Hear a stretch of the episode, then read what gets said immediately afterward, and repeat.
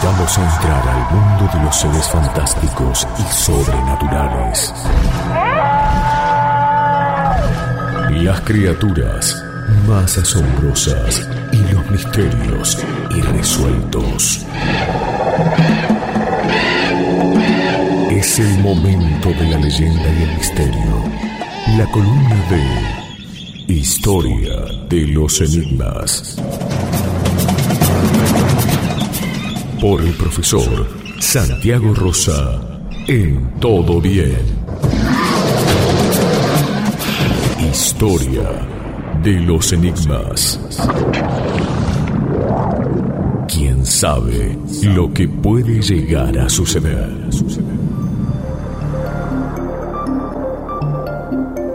¿Quién sabe lo que puede llegar a suceder? Solo él sabe lo que va a suceder. Santiago Rosa, ¿cómo le va? Buen día, bienvenidos, todo bien. ¿Qué tal? Muy buenos días, Diego, Majo, Daisy, Tincho Camero y mi amigo personal, señor Néstor Farapicini. Acá estamos iniciando una nueva columna en un día de sol, Diego. Oh, espectacular. Mira, antes que arranques, de acá la gente se está acordando, dice, eh, me encantó la historia del Hotel Edem, vi una serie argentina en Netflix de 8 capítulos, cuenta una historia transcurrida en el Edem, es la que vimos nosotros, Majo, o yo la vi y vos me la recomendaste, no sé si todavía la, la viste, es el secreto bien guardado, súper recomendable, eh, abrazo grande, dice Yeyo de Plotier, ¿eh? para Yeyo de Plotier. Bueno, le encantó la historia el sábado pasado y se fue a ver la, la serie de Netflix, Santiago. Ah, bueno, extraordinario, porque les cuento que después de la, de la columna se contactaron algunas personas y nos dijeron, no es el único hotel encantado que existe allí, ¿eh? porque hay un hotel que se llama el Hotel Viena de Miramar de Ancenusa, en el noreste de la provincia de Córdoba, eh, donde aparentemente hay toda una historia. ¿eh? Pero, Así que pronto estaremos con eso. Uno de los oyentes, eh, al que le mandamos un saludo, a Juan Carlos Duarte, nos dijo, eh, tengo información clasificada sobre ese hotel, pero no sé si están dispuestos a, verla, a escucharla, a palparla. Y bueno, y, hoy buscamos un tema un poco... eh, que, tiene, que ver con la, con la consonancia del día 17 de octubre, el día de la lealtad peronista, ¿no? Y si bien eh, la columna nuestra no es una columna política, ni pretende serlo, eh, tratamos de encontrar los misterios en todos los, eh, en todos los aspectos. Y no podíamos dejar pasar el día de hoy. Eh, el peronismo tiene en sí una, una serie de, de- de misterios eh, que creo que el más interesante es la vinculación con, con los nazis, ¿no? Eh, y es interesante porque lo que vamos a abordar hoy tiene que ver con la cercanía de, la magia y el poder. Y antes de empezar la nota y contarles de qué se trata, porque el, título es López Rega, el brujo del poder, y vamos a contar quién es este señor. Eh, los menos 40 probablemente no sepan quién es. En el año 89, cuando falleció, cuando el país estaba en medio de los saqueos, eh, muy poca gente lo recordaba. Pero incluso hay canciones del rock nacional que, que lo refieren. Cualquier persona a la que les nombres eh, a José López, López Rega le va, a doler, le va a doler la panza, va a arrugar la cara, va a ser un signo de desagrado. Porque es uno de esos personajes unánimemente odiados. Eh, la historia que voy a contar tiene que ver con un sueño que tuvo un rey, porque así como López Rega, López Rega fue el brujo del poder, en la antigüedad los reyes tenían sus propios ministros. Eh, ministros que eh, administraban magia, ministros que interpretaban sueños. Cuenta la leyenda que un rey eh, soñó que le faltaban todos los dientes, se le caían todos los dientes. Entonces eh, llamó a dos ministros para preguntarles acerca del significado del, rey- del sueño. Y uno de los ministros le dijo, eh, el sueño que has tenido es tremendo, es terrible, significa que toda tu familia va a morirse. Eh, y mandó el rey a cortarle la cabeza a este ministro por haberle traído ese, mal augurio. Eh, llamó a otro de los ministros interpretadores de sueños y le dijo, ¿tú puedes interpretar mis sueños? Sí, dijo el ministro. Soñé que se me caían todos los dientes, quedaba sin un solo diente. Ah, pero qué magnífica noticia. De todos tus familiares, sos el único que te vas a salvar. Y el rey mandó a que le dieran una bolsa de oro. Cuentan que ambos ministros iban caminando, uno a que lo decapiten y otro a buscar la bolsa de oro. Y en el camino el que iba a ser decapitado le dijo, francamente no entiendo, he servido todo el tiempo y casi eh, el mismo periodo que tú al rey. Y, le dije exactamente lo mismo que tú le dijiste. Eh, y el otro le dijo, pero no de la misma manera.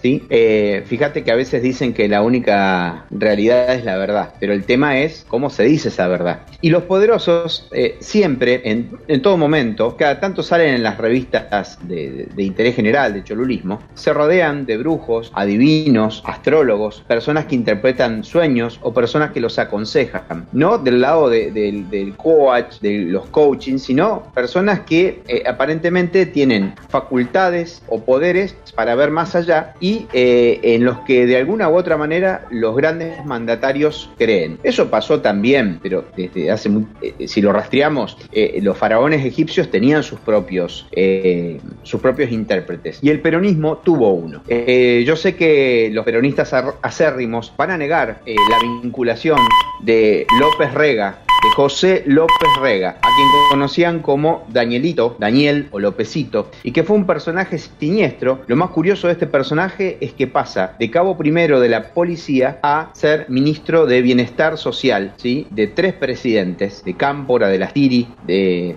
de Perón, y después, bueno, cuatro, sería una presidenta, Isabel. Eh, posteriormente es nombrado ministro, embajador plenipotenciario, y uno se pregunta cómo una persona que, que aparece aparentemente eh, todos eh, indicaban o, señalaban como alguien siniestro, eh, como alguien con segundas intenciones, que no dejaba entrever su, su, propia personalidad, pudo avanzar tanto hasta convertirse en una especie de titiritero del poder. Yo los voy a invitar porque hoy se van a pasar justamente un montón de videos en todos los medios de comunicación y los pueden buscar en las redes sociales, a que vean los discursos de María Estela Martínez de Perón, alias Isabelita, que es alguien de quien vamos a hablar, eh, y van a ver cómo Isabel, eh, siendo la, presidencia, cuando asume la, presidencia después de la, de la muerte de Perón en el 74, eh, ella empieza a dirigirse a la Plaza de Mayo, da discursos, da entrevistas para la televisión y se ve atrás la figura de López Rega, un ministro siniestro, una sonrisa que es como un rictus fatal de un payaso trágico, un hombre semicalvo de unas cejas arqueadas y una, una mirada reptiliana, mueve los labios y parece musitar lo que Isabelita posteriormente eh, replica en las cámaras. Es como si le estuviera susurrando permanentemente qué hacer. Las fotos son múltiples. Se lo ve con Perón, se lo ve con Isabelita, se lo ve con grandes figuras del poder. Em, hay una novela que yo les recomiendo, vayan tomando nota, porque después van a, van a preguntar cómo se llamaba el libro. Se llama La novela de Perón, eh, del periodista Tomás Eloy Martínez, que conoció a Perón, que lo visitó en su exilio eh, en la Puerta de Hierro. Ustedes saben que eh, Perón estuvo exiliado en, España y ¿saben quién lo albergó? Franco. O sea, cuando estudiamos las vinculaciones del peronismo con determinados regímenes, eh, es asombroso las coincidencias que se pueden empezar a vincular. El sábado pasado hablábamos del Hotel Edén, pero hablábamos de la, de la ruta de las, de las ratas, de la Operación Odessa de aquellos jerarcas nazis que aparentemente por un favor eh, llegaron a, la Argentina vía Vaticano, no pierdan de vista este detalle que les doy, con eh, pasaportes de sacerdotes, falsos por supuesto, y llegaron a toda la Argentina. Hay una serie en Netflix que yo les recomiendo ver que es Operación Final, donde se, eh, descubre toda la trama de lo que es la, la extradición, digamos, ilegal de uno de los jerarcas nazis y ahí se ven un montón de cuestiones interesantes. Pero volvamos a López Rega. En el libro este, la novela de Perón, Tomás Eloy Martínez cuenta que en algún momento, bueno, cuando hablamos de esto, eh, yo sé que hay cuestiones sensibles, ¿no? Porque ustedes saben que cuando, si no saben, se lo comentamos, cuando Eva Duarte de Perón que fue la, la segunda esposa de Perón. Perón estuvo casado tres veces, ¿sí? Tuvo muchas mujeres, pero estuvo casado tres veces. No sé si se entiende. Pero bueno, eh, cuando muere Evita, eh, ella es embalsamada, ¿sí? Pasa por un, un proceso de... Santi. Sí, Majo. El mismo sí. autor, eh, Tomás Eloy Martínez, eh, hizo, escribió el libro Santa Evita, que relata todo ese proceso de embalsamado y de su cuerpo y el embalsamador y demás. Correcto, correcto, Majo. Y es un médico eh, español de apellido Mm. Ara el que Mm. embalsama el cuerpo. Sí. Yo eh, les recomiendo este, este libro también que vos, que vos Sí, citás oportunamente, Sí. porque hay detalles muy tétricos acerca de, Ujú. de- de lo que pasó con el cadáver de Evita después Ujú. de que de, de la caída del peronismo en el 55 de la Revolución Libertadora, que nos vamos a ahorrar, pero para decirles, se robaron el cadáver momificado de Evita. Sí. Y en la novela de Perón aparece, yo sé, Majo, que esto es impresionante, pero eh, a ver, lo que hace Tomás Eloy Martínez es combinar ficción con Mm. la historia. O sea, Sí. no está correctamente documentado que haya sido así, pero él conocía el trasfondo de la trama y tenía muchas fuentes informativas. Y aparentemente eh, eh, el brujo este, José López Rega, llamado el brujo, Mm. eh, hace una ceremonia en la cual, con cuerpo presente, una vez que eh, el cadáver de, de Evita terminó en, en Milán, lo llevaron a Milán, desde Milán se lo devuelven a Perón. Hay toda una, línea de hipótesis muy interesante que en ese libro que mencionaste la, citan, y vuelve a la Argentina. Y lo que hace López Rega, ya en los últimos momentos de Perón, un Perón viejo, debilitado, con una grieta que era notoria, que obedecía al contexto de la Guerra Fría, donde la, derecha y la izquierda se disputaban el, mando del peronismo y donde un dirigente gremial llamado Vandor es el que eh, eh, plantea de que puede existir un peronismo sin Porque evidencia que ese líder, ese enorme líder, eh, eh, desde el exilio empieza a ser manejado, no solamente por López Rega, sino por, eh, por otras, otras figuras negras y oscuras del poder. Y es precisamente Perón utiliza como instrumento a López Rega para eh, aplacar a, a- Bandor. Eh, es muy interesante el trasfondo de la historia, pero en ese capítulo de la novela de Perón se muestra, eh, comenta que en el ataúd que finalmente recuperan y lo traen a Argentina, los restos mortales de Eva Duarte de Perón descansan hoy por hoy en la Recoleta, pero en ese momento estaba el ataúd de Evita y en una camilla estaba vestida con seda de color rosa María Estela Martínez de Perón, la tercera esposa de Perón. Y el brujo López Rega lo que eh, hace, según cuenta eh, Tomás Eloy Martínez, es a través de pases magnéticos y de ceremonias, eh, en ese momento se decían esotéricas, pero bueno, cuando uno estudia la vida de López Rega, eh, a la cual nos vamos a referir brevemente, eh, se sabe que él recaló en la masonería, en la astrología, en el rosacrucismo, en el espiritismo, incluso en las religiones africanistas. Temas que ustedes saben que yo no suelo tocar, pero en este caso es eh, insoslayable, o sea, lo tenemos que abordar. Y lo que intenta es eh, trasladar el alma de Evita, del cuerpo de Evita, hacia el cuerpo de una Isabel que estaba en un estado hipnótico. Todo esto parece un ritual macabro, sin duda lo era. Eh, nosotros podemos pensar que José López Rega puede haber sido un, payaso, puede haber sido un loco, pudo haber sido un farsante o un timador, pero en realidad se trataba de un conjunto de cada una de esas cosas y a la vez eh, de un gran criminal. Eh, esto que, estoy contando eh, lo cuenta Tomás Eloy Martínez y dice que eh, poéticamente dice el alma de Evita sería como un enorme mar, dice que no, no hubiera cabido, no hubiera tenido cabida en el cauce de un río que era el alma de Isabel, a quien la menoscaba y la menosprecia. Y, dice Eloy Martínez, aunque el alma de, Evita se hubiera trasladado al, cuerpo de Isabel, a López Rega no le hubiera convenido que ese espíritu indomable que era Evita hubiera estado eh, completamente transferido al cuerpo de Isabel, porque entonces no podría dominarla como un títere. María Estela Martínez de Perón tenía una- un apodo, un seudónimo de Isabelita. Ella era cantante de cabaret, la conoció eh, en Panamá, eh, Perón, muchos años después de la, algunos años después de la muerte de Evita, se, se enamoró de ella y se terminó convirtiendo en, en su esposa. Y hay una, hay un detalle de la vida de, Isabelita que vive actualmente, ella está en España, hay una, Majo, te debes acordar de alguna de las, de las entrevistas donde la, la acusaban los, los periodistas y ella decía, no me atosiguéis, no me atosiguéis, no sé si lo recordás. Sí, sí, sí, sí. Mm, lo iba a decir, pero no alcancé. Parecía eh, ya una española hecha y formada, o sea, no quería tener nada que ver con el país. Ella, eh, de nacimiento, fue eh, criada como hija adoptiva por dos correntinos en Buenos Aires, apellido la familia Cresto, que eran espiritistas. Y de ahí surge la, la connivencia o, la paternidad. Había un vínculo de paternidad entre López Rega, que había practicado el espiritismo desde chico, y Isabelita, que era una, una desprotegida junto a un hombre poderoso, ya envejecido, debilitado e influenciable.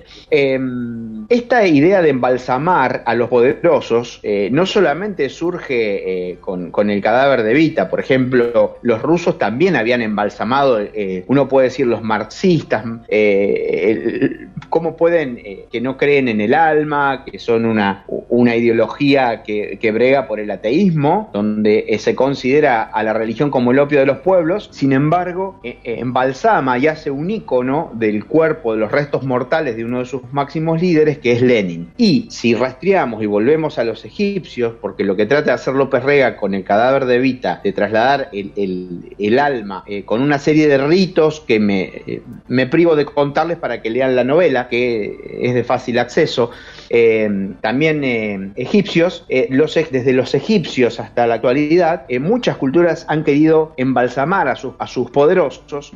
¿Por qué? Porque era una manera de perpetuar esa imagen. De hecho, hay una novela muy bonita, muy bonita, que es una de las primeras novelas de la en lengua castellana, no como la conocemos hoy, que es el Cid Campeador. El Cid Campeador es el jefe de un ejército enorme que lucha contra los moros y lo matan. Al Cid Campeador lo matan. Entonces, la cantidad de las el número de los moros era mucho, muy superior a, las fuerzas del Cid Campeador, entonces sus generales eh, hacen correr el rumor de que el Cid Campeador no había muerto y lo ponen en una silla, en un arnés de su caballo y la última batalla del Cid Campeador la libera muerto, o sea, la libra esa batalla muerto, atado a la silla. ¿Por qué? Porque el ejército enemigo sabía que si no tenían a su, a su gran capitán con ellos, eh, ellos eh, iban a ser vencidos. Pero bueno, la última batalla del sin campeador la da muerto. Por eso esta cuestión de tener a los líderes permanentemente embalsamados para que eh, el paso del tiempo no los corrompa. Algo interesante pasa con el cuerpo de Perón. En el año 87, en un... A veces Crónica lo pasa, es muy fuerte ver ese documental. Las manos de Perón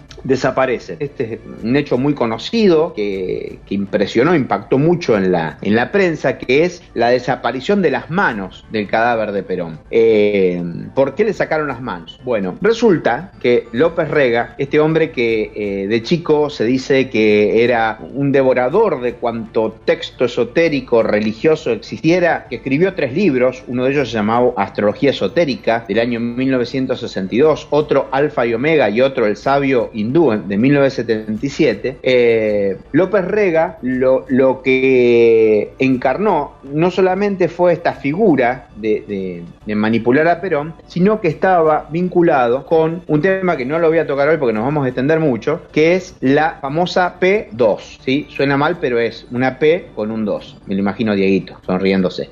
Es un nombre italiano, que es propaganda due, por eso una P, una letra P y un 2. La, propaganda due era una, una logia masónica italiana vinculada con un escándalo que involucró al Vaticano y al, uso de fondos para instalar dictaduras en América Latina. Recordemos que por esa época el, primer golpe de Estado en América Latina se da el 11 de septiembre de 1973 en Chile, donde derrocan a Salvador Allende y a partir de ahí comienza una serie de... Estamos en el contexto de la Guerra Fría. Bueno, aparentemente Perón, una de las hipótesis se dice que eh, había pedido favores que no correspondió y uno de los castigos de la logia eh, PDUE eh, que en algún momento hay un escándalo en el Vaticano, hay un personaje siniestro que se llama Lucio Gelli, que murió en el 2015, eh, que cuando surge este escándalo se tiene que disolver la logia y da una lista de 900, 900 personas alrededor del mundo, la mayor parte de ellos poderosos, militares, eh, primeros mandatarios, periodistas, jueces, y entre esos, ¿saben quiénes estaban en esa lista? Estaba López Rega, estaba Macera, estaba Lastiri y el represor Suárez Mason. Eh,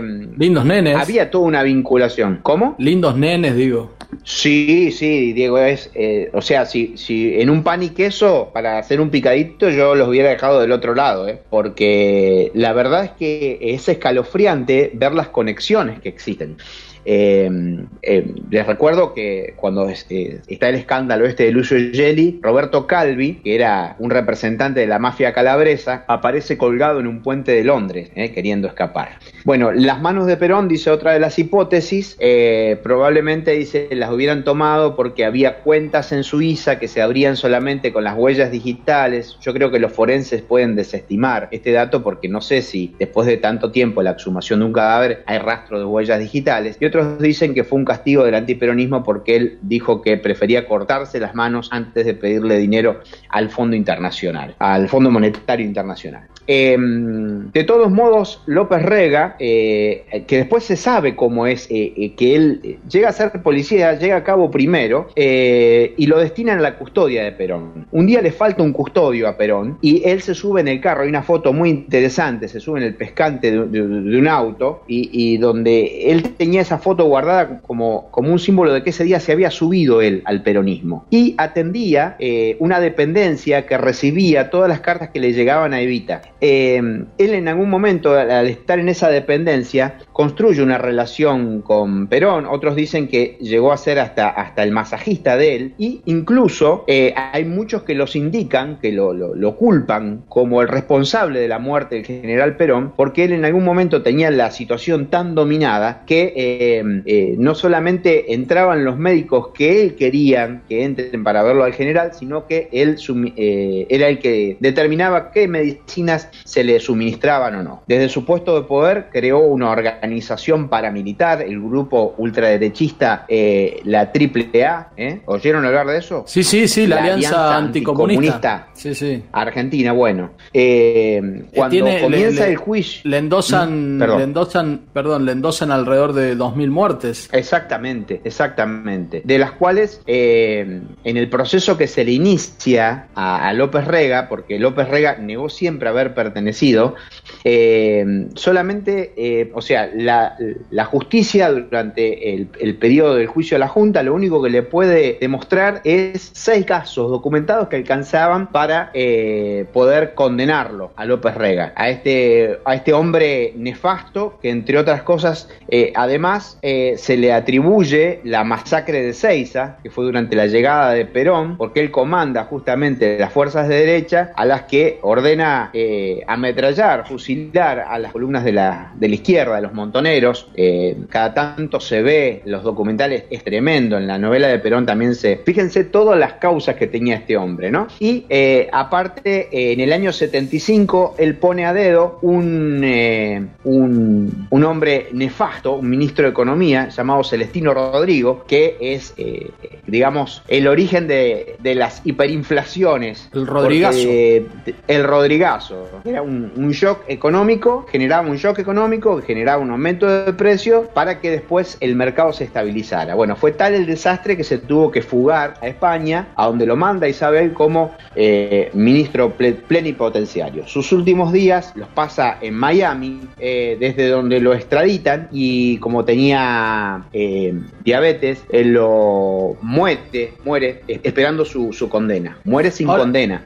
No sé si, mm. si lo dijiste en, el arranque, si se me pasó, pero un oyente no, nos da el dato, eh, vaya casualidad, ¿no? Nace un 17 de octubre de 1916 eh, López Rega, un 17 de octubre. Exactamente, sí, sí, sí, lo tenía como para rematar el dato, pero es así un 17 de octubre. No te olvides que su primer libro, La astrología esotérica, eh, él planteaba la construcción de lo que llaman las cartas natales. La carta natal es algo que no es que es algo malo, no es porque lo hizo López Rega, pero eh, es, por ejemplo, yo te pregunto, el día que naciste, el lugar y la hora y puedo determinar como una fotografía del cielo, ¿sí? qué astros estaban más cerca y más lejanos y en qué posición y en qué casas zodiacales y a partir de ahí decirte, bueno Diego, a vos te va a pasar esto, esto, esto, esto, lo otro, lo otro, lo otro. Los poderosos eran muy afectos a eso. Eh, era una manera de, de dominarlos. Y él justamente se abusaba, digamos, de este 17 del 10 de 1916, cuando comienza la Primera Guerra Mundial, cuando nació él, para vincularlo con ese 17 de octubre de 1945, donde se, se considera el nacimiento del movimiento peronista, ¿no? Muere el, el, 9 de agosto del 89. Eh, ¿Agosto o junio? Perdón, Santiago. ¿Agosto junio, perdón. Ah. Junio. Ah, estás atento. Eh. Muy bien. perdón, eh, 9 de junio, sí, y termina diciendo, soy un hombre religioso, sensible y estudioso. Toda mi vida la dediqué al servicio de mi patria. Fui un policía honrado por mi país. ¿Cómo voy a tener antecedentes criminales? Nunca quise huir de mi patria. Yo era el mayor inconveniente para el golpe militar que se estaba preparando y los militares me armaron una trama. Y en sus últimas palabras dijo, todo el peronismo va a lavar culpas conmigo. Viva Perón, viva Perón, carajo. bueno, viste que hay resabios de, fanatismo y de clamor popular. Eh, bueno, ¿eh? es una historia, te digo, me quedo por contar la mitad de las cosas que hizo este, este hombre nefasto y las relaciones. ¿Sabes qué, significa el apellido López? ¿López? ¿Qué significa? No. Sí, lobo. Mirá, el chubi lobo. El chubi lobo, ¿eh? viene de lupus, de Homus canilupus. El hombre es el lobo del hombre. Homis lupus hominis. Eh, qué bueno el relato del profesor, estaría todo el día escuchando. Eh, háganle un programa para él solo, dice. Eh, no, por acá. no, no, no. Eh, parte de todo bien. Dice, bueno, bien dicen que la historia argentina es muy atrapante. Vaya si lo es, vaya si lo es. La verdad que sí. La historia argentina debe ser una de las más atrapantes del mundo. Tantas cosas en tan pocos años, ¿no? Que, pasaron. nosotros cuando íbamos a cuando íbamos a la facultad el año 2001, el profesor de, de, historia que teníamos en ese momento, de apellido Muñoz, no me acuerdo el nombre ahora, pero decía, ustedes son afortunados, dice, porque dentro de 10 años, cuando los chicos tengan que estudiar la historia argentina entre el 2001 y el 2002, se van a volver locos. En tan solo un año. ¿eh? fue, fue cuando pasaron los, los tantos presidentes en, pocas semanas, etcétera. Bueno, Corralito, De la Rúa, bueno. Pero digo, esto tiene la historia argentina. ¿Y sabes qué, Diego? Eh, y aprovechando lo que decís, ¿sabes que tiene mucho más interesante la historia argentina que es cíclica, que se repite? Que eh, podés trasladar ciclos, los historiadores me van a matar con esto, porque no se puede entender un hecho histórico sin el contexto, pero si uno despoja del contexto y ve personajes, ve actores sociales, ve que hay, hay una repitencia de, ciclos, ¿eh? de esto que llamaba Sarmiento la civilización y la barbarie, y que hoy se llama la brecha. Eh, es algo que uno piensa que los historiadores tienen razón cuando dice que los pueblos que no recuerden su historia tendrán la condena de cometer los mismos errores. Claro, claro, tal cual. ¿A dónde, a dónde quedó el, el, que se vayan todos del 2001? Claro, claro. Hoy, claro. Eh, hoy tenemos dando vuelta a gente que en ese momento todo el pueblo argentino creo que ahí no había, no había grieta como hoy, pero creo que era prácticamente unánime, era el que se vayan todos, personajes, no sé si tan nefasto como, como López Regas, pero que le han hecho mucho daño a la, a la Argentina con sus políticas económicas y sociales, y que hoy dan, dan dando vuelta. Eh, y te voy a nombrar uno solo, eh, Domingo Cavallo, que lo tienen algunos como el gurú de la economía, sabiendo que fundió a la Argentina y, dejó el tendal, eh, los ahorros de, gente, de años de, su vida, se los, se los hizo perder. Digo, y hoy algunos lo tienen como el gurú de la economía. Digo, algunos entre periodistas, políticos, etcétera. Digo, entonces, como vos decís, a veces no tenemos memoria, por eso volvemos a repetir los mismos errores del, pasado. Sabes que hay una anécdota muy linda que contaban los, viejos de la época, y cuando digo los viejos de la época lo digo con cariño, no peyorativamente, que dicen que, bueno, justamente en esta época en que la izquierda se consideraba peronista, la derecha se consideraba la, heredera del peronismo y una gran masa de un, un peronismo sin perón, eh, cuando se hablaba de esa tercera posición que iba más allá del capitalismo del comunismo, mira que mezcla, ¿no? Que, se da lo que vos decías, dice que Perón salió al balcón, esto era algo que los más grandes se lo van a acordar, salió al balcón y agarró una pluma de una paloma de la Plaza de Mayo y dijo, eh, aquel eh, estaban todos gritando una consigna que se gritaba, que era la vida por Perón, que es bastante terrible, ¿no? Porque eh, no, no es la vida por la patria, sino la vida por Perón. Entonces todos estaban gritando la vida por Perón, la vida por Perón. Entonces Perón agarró la pluma que había caído en el, en el balcón de la Casa Rosada y le dijo, bueno, aquel que le caiga la pluma, ese va a dar la vida por mí. Y tiró la pluma hacia la multitud. Entonces dice que la multitud empezó a gritar, la vida por Perón. Y soplaban, la vida por Perón. por eso. Eso pinta un poco esa, esa cuestión de lo que vos decís de, Tal cual. de este ministro que en algún momento estuvo en las filas del peronismo, aunque muchos no lo recuerden ahora, ¿no? Sí, sí, sí. Qué bárbaro. Bueno, interesante, como siempre, ¿eh? La- las historias. Mm. Bueno, mu- muchas gracias. Eh, y le prometo a los chicos, porque escuché que los chicos esperaban alguna hora se deben haber aburrido, con- pero que sepan que es estudiar historias es interesante. Para la próxima les prometemos algo para los chicos. No, qué aburrido cuando, cuando, qué aburrido cuando tengan que ver el, peronismo o la, o, o la historia, no sé, que le dividen por, por década o por cada 20 años, esto le va a venir bárbaro. Eh, se van a O acordar. cuando tengan que votar. o que votar. que votar. Claro. También, Bueno, también. Diego, acá me ¿sabes dicen que, eh, eh, los que los que tengan que estudiar el- el- la historia el, el 2020 también va a estar complicado. Sí, sí, sí, sí, sí. Sí, bastante particular, bastante particular. Sí.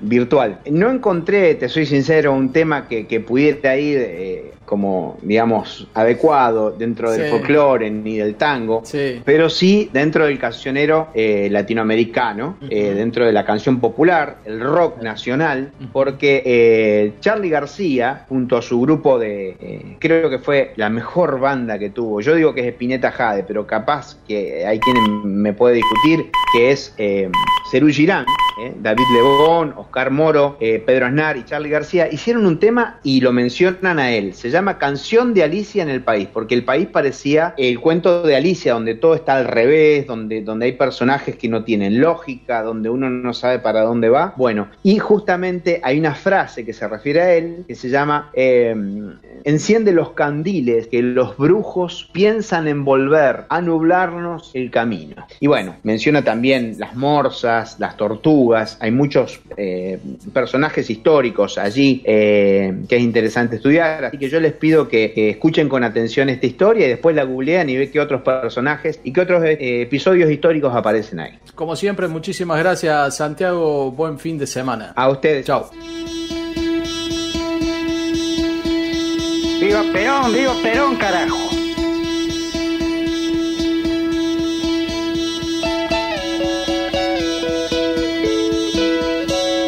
¿Quién sabe Alicia este